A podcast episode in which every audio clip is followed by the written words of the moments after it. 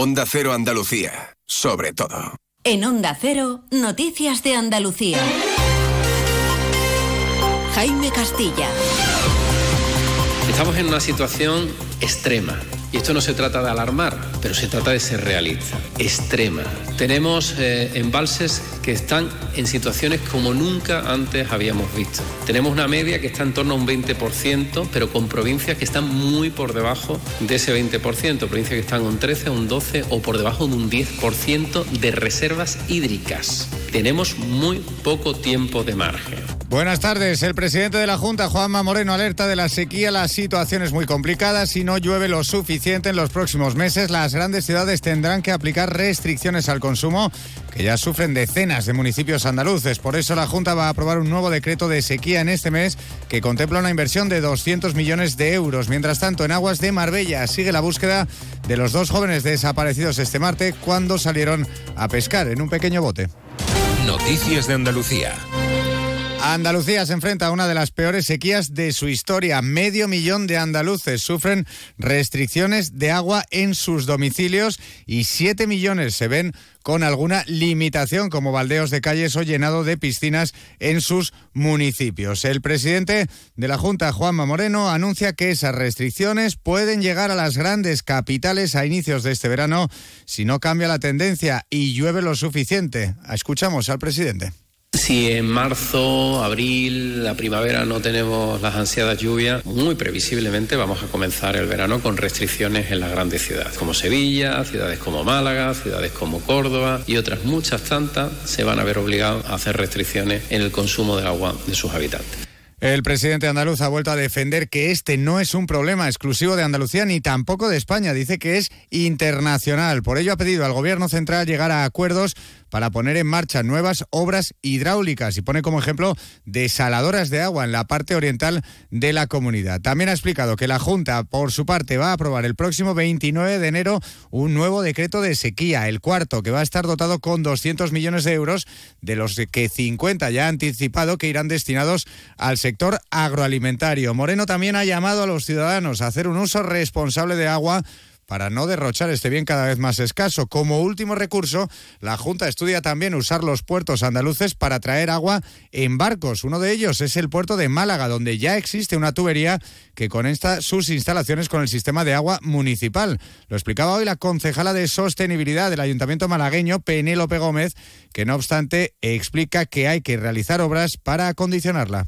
Ahora estamos haciendo pruebas de un tramo un poco más corto que se mete dentro del puerto, pues aunque la tubería se hizo de fundición dúctil, que es un material muy duradero, las piezas especiales como los codos y otros elementos, pues son de calderería y, pueden suponer puntos débiles. Entonces esto nos obliga a hacer pruebas que consisten en, además de inspección visual, meter agua a presión para comprobar la estanqueidad de este tramo de tubería.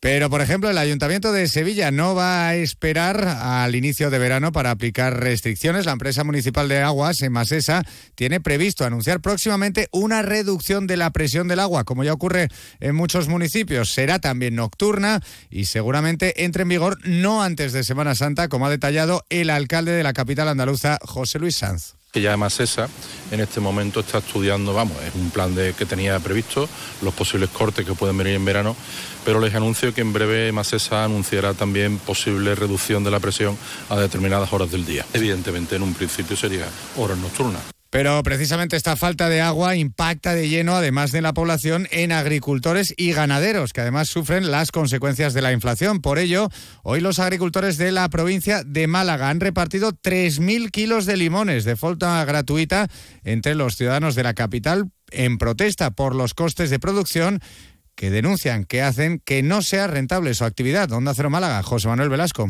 El coste de producción del limón para el agricultor es de 35 céntimos, 15 más que lo que reciben por su venta, ascendiendo a más de 2 euros su precio al consumidor en las grandes superficies. El secretario provincial de UPA Málaga, Francisco Moscoso, se centra además de pedir ayuda a las administraciones en el control de los cítricos que llegan a España procedentes de Sudáfrica. Aquí no hace falta una legislación que es bastante dura porque son productos de consumo humano lo entendemos, pero lo que no entendemos es que nos entren de terceros países eh, que, no tengan, que no tengan ese carnet de fitosanitario. Ante la actual situación, los más de 140 agricultores que están asociados a UPA Málaga se han reunido para crear una asociación sin ánimo de lucro para la gestión directa de la venta del limón. En otros asuntos, la Junta de Andalucía ha presentado hoy en Jerez su propuesta para FITUR, la Feria Internacional del Turismo que comienza en Madrid la semana que viene. El objetivo, aumentar las conexiones aéreas y desestacionalizar el sector. Onda Cero Jerez, Juan Ignacio López. Sí, Andalucía desembarca este año en Fitur con los objetivos muy claros, entre ellos la desestacionalización del turismo, punto este en el que asegura el consejero Arturo Bernal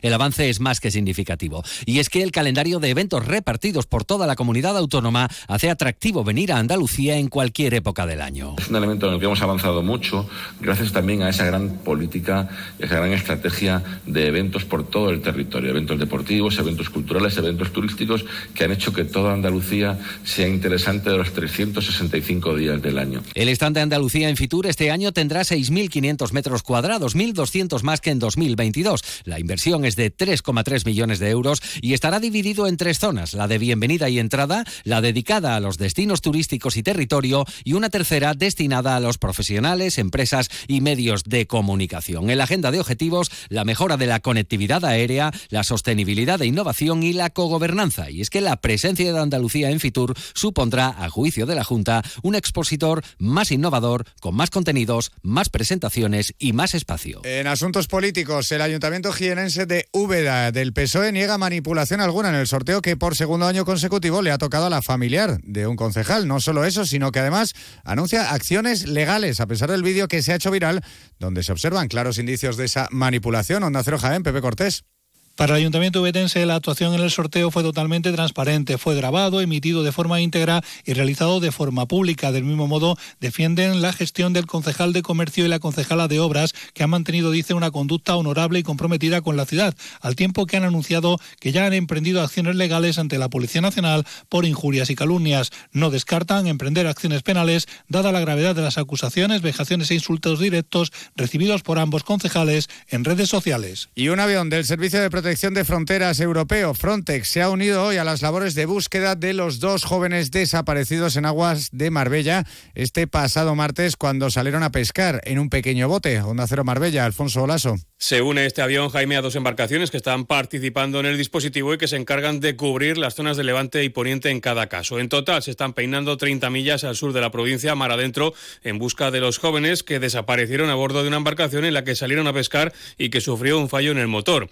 Una persona en tierra con la que se habrían comunicado dio el aviso pasadas las 8 y 20 de la tarde del martes. Ayer se inspeccionaron incluso los puertos cercanos, los de Marbella y Estepona, pero ni rastro. Las malas condiciones climatológicas en la zona de búsqueda con vientos de hasta 37 nudos tampoco ayudan en la tarea. La 1 y 58.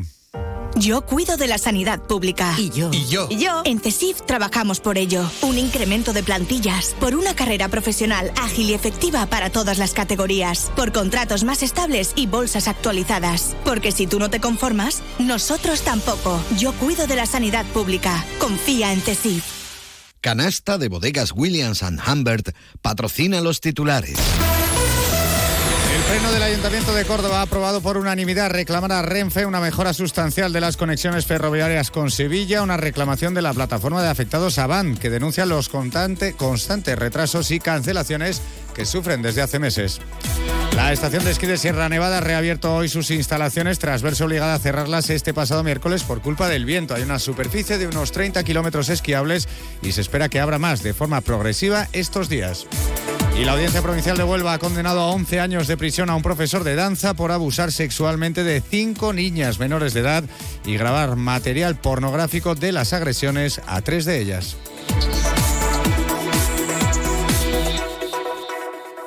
Luis, comemos en un asiático que a mí me encanta. Uy, que va, que me miran sospechosamente. Y un hindú, que yo llevo tiempo antojado. Es que a mí eso me sienta muy malamente. Mira, pues vamos a ir a uno de aquí de toda la vida que nos pone nuestra copita de canasta. A ver, empezar por ahí, con canasta donde tú quieras. En eso siempre estamos de acuerdo.